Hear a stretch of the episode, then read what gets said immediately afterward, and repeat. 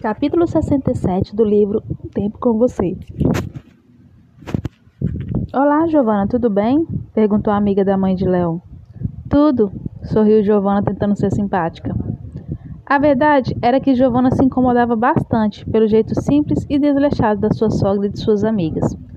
Léo tinha uma organização e presteza que a garota não sabia de onde aprendeu. No fundo, detestava as roupas que Dona Leia usava, seu repetido coque de cabelo, sua falta de vaidade com a pele, com as unhas. Era daquelas pessoas que parecia ter se acomodado com a sua rotina e não perdia mais tempo com isso. Às vezes fazia comentários meio grosseiros que para Giovanna passavam longe de serem adequados para a idade. Xingava vez ou outra e não parecia muito preocupada em agradar. Apesar da mulher sempre a tratar bem, ela se segurava para não ser grossa ou falar algumas besteiras para a senhora sogra. Essa é minha amiga Mara, Maura, falou Leia, apresentando a senhora enquanto as duas tocavam as mãos. Essa é minha nova nora. Prazer, sorriu Giovanna meio amarelo. Foi visível o incômodo da garota ao ver a amiga da sogra, da sogra que estava bem suada ao entrar na casa. Era bem negra, tinha cabelos curtos cacheados, vestia um short jeans amarelo desgastado com a camiseta de propaganda de Sírio e chinelos. Estava passando por aqui e vim te ver, colega, sorriu a mulher. Ainda bem, Pensei que nunca mais te veria. Eita, mas tenho tanta coisa para te contar. Oi, Léo, como você tá? Oi, dona Maura, quanto tempo, hein? Sorriu o garoto se aproximando com o copo. Aceita água? Gostaria sim, meu filho. Esse calor tá de matar. Vim de bicicleta até aqui, estou até com medo de roubar e deixei ela ali fora.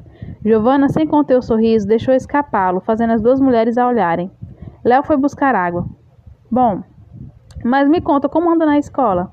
Continuou Léo, mudando de assunto, retornando a vista para a colega. Eita, mulher, estamos levando. Com Gardênia doente, tá complicado ficarmos lá. Tá uma bagunça, não tem ninguém para organizar nada. Falou ela sentando-se no sofá junto com as outras duas mulheres.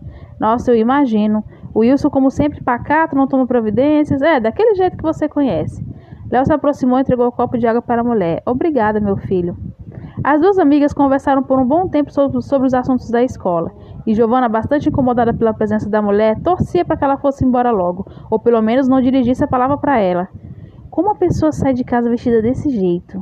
Não tem dinheiro para comprar um carro, uma moto, pelo menos saia de casa em um horário adequado, não pela tarde nesse calor infernal. Chega suada na casa dos outros. Nossa, não tô acostumada com isso. Eu fico agoniada com esse tipo de coisa. E essa roupa, meu Deus, por que não se veste melhor? Eu tenho certeza que deve ter roupa melhor que essa. Ai, eu odeio gente pobre por conta dessas coisas. A única coisa que me anima é que, graças ao Léo, sei que as pessoas são diferentes. Eu não conseguiria e nem me interessaria por Léo se ele fosse que nem a mãe e as colegas dela. Deus me livre, pensou ela. E você, querida, trabalha com Léo? A garota sorriu sem graça. Não, eu estudo com ele. Ah, sim, sorriu ela. Léo estava na cozinha preparando o lanche, mas escutava atentamente a conversa. Vocês estão namorando há pouco tempo, né? Porque há poucos meses ele estava solteiro. Sim, tem uns três meses. Pois é, eu lembro que ele estava, que ele estava, é, eu lembro que ele que ele estava quando ficou desaparecido, né, Leia? Isso mesmo, disse Leia, reparando na, reparando na indiferença de Giovanna. E você mora aqui perto? Espera, eu acho que você me lembra alguém. Eu moro no Caldas Negras. Ah, bairro chique, logo vi, sorriu a mulher animada pela conversa. Você é filha de quem? Me lembra muito alguém. Bianca Carpolini. Ah, claro, gargalhou a mulher. Eu sabia, você é a cara do seu pai. Eu sabia que me lembrava alguém. Muito bonita você. Obrigada. A mulher conversava com Giovanni uma empolgação que fazia a garota se irritar ainda mais. Eu já consultei com o Dr. Augusto, ele é um ótimo médico. Recomendei ele até uma amiga. Ele tem uma personalidade muito meio forte, né? Mas graças a ele eu consegui melhorar. Já tinha rodado essa cidade toda. Melhor ter personalidade forte do que não ter nenhuma. Como? Um silêncio se fez na conversa. Léo olhou para a garota de longe. Digo que ele é daquele jeito, mas sabe se comportar bem nos locais, se veste bem, sabe conversar, se relacionar de maneira formal, tem modos, sabe? Nada de gargalhadas escandalosas, conversas bobas e desnecessárias, sem forçar amizades com pessoas que não dão a mínima para ele. Tem muitas pessoas que não sabem o que é isso e ficam passando vexame na casa dos outros. O que é isso, Giovana? perguntou Leia firmemente, sem conseguir ficar calada. Moça, do que você está falando? perguntou Mauro, espantada pela crítica da garota e sem entender o que aconteceu. Ficou chateada porque eu falei do seu pai? Léo se aproximou rapidamente com os capacetes na mão e puxou a garota no braço. Vem aqui comigo. Giovanna seguiu com o namorado sem nada dizer. Léo tentou apaziguar a situação, mudando de assunto com a amiga após inventar uma desculpa. Para onde vamos? perguntou Giovanna antes de subir na moto. Sobe! ordenou ele com um grito. Novamente Giovanna sentiu medo. Ele estava novamente muito irritado com ela, de uma forma que ela se assustava por não saber o que ele poderia fazer. No trajeto, o rapaz não falou e nem quis argumentar nada. Giovanna reparou que o rapaz a levava, levava para sua casa. Por que tá me deixando em casa? O rapaz anda disse até parar a moto. O clima estava nublado, parecia que iria chover. Chega, Giovanna, eu tô cansado, disse ele pegando o capacete da mão dela. O que, que você quer dizer? perguntou ela aflita. Não dou conta mais, eu não consigo mais, eu não tô, eu tô cansada dessas coisas que você faz. Amor, o que, que você quer dizer? Desesperou-se ela. O que eu quero dizer com isso? Não dá mais. A gente não tinha mesmo ter insistido nisso. Realmente para mim já deu. Amor, por favor, olha, Giovanna não sabia o que dizer. Lembrou do que Marina falou sobre Léo ser decidido em suas escolhas. Eu já mudei muito.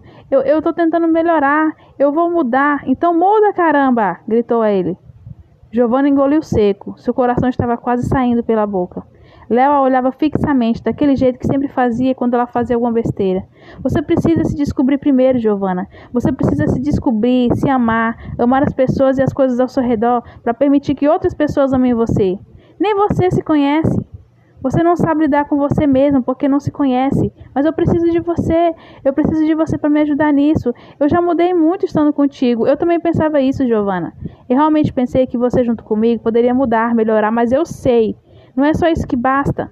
Não adianta estar comigo e tentar mudar se está fazendo essas coisas por mim e não por você.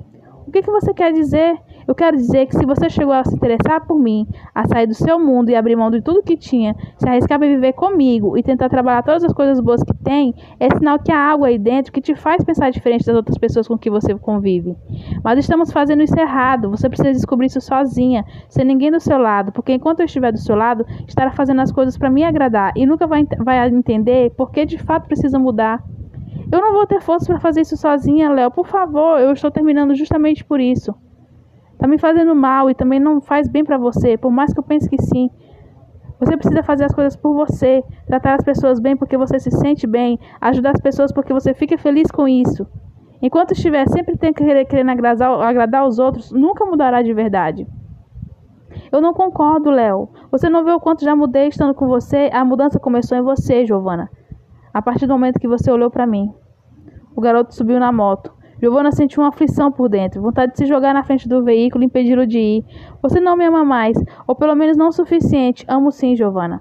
Amo tanto que já te analisei o bastante para entender que o problema é justamente eu estar com você.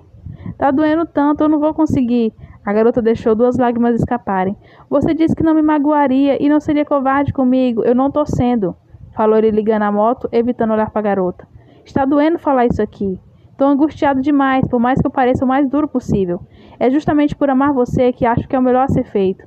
Você vai me deixar sozinha, você nunca mudará enquanto estiver com alguém do seu lado, afirmou ele. A garota, sem conseguir mais se conter, desesperou-se em choro. Léo abaixou a cabeça pensativo, esperou alguns segundos como se tomasse coragem, respirou fundo e partiu. Giovanna se sentiu desolada, não sabia o que fazer. Andou dois passos para frente, deu dois passos para trás, colocou as mãos na boca e depois na cabeça, enquanto limpava as lágrimas que caíam uma atrás da outra.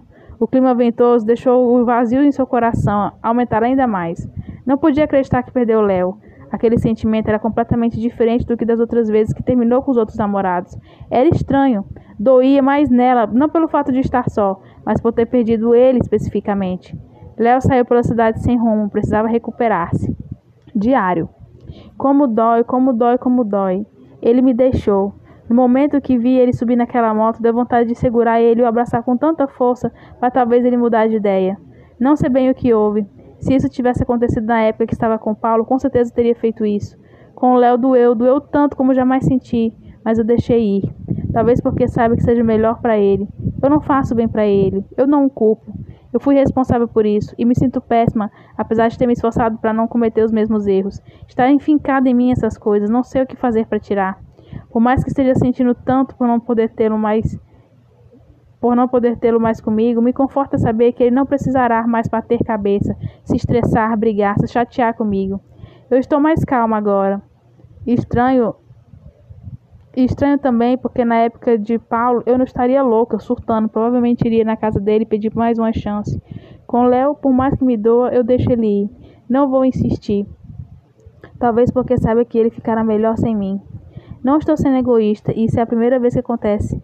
E por mais que esteja com essa dor da saudade, não sinto vazio no meu coração. Talvez por isso esteja tão calmo. Será que amadureci meus sentimentos? Ou será simplesmente que nosso relacionamento, apesar de curto, foi intenso e maduro o suficiente para aprender a lidar com isso? Ou talvez seja porque simplesmente descobri o homem da minha vida. Não dá para saber. Eu amo muito e não gosto nem de lembrar que agora não poderei mais tocá-lo, sorrir com ele, amá-lo. Como dói, meu Deus. Mas mesmo triste, sei que devo seguir com algo que ele acrescentou em mim e fez me tornar uma pessoa diferente. Tenho que ser forte, logo agora que não tenho mais Melissa nem outra amiga para poder desabafar ou me fazer companhia.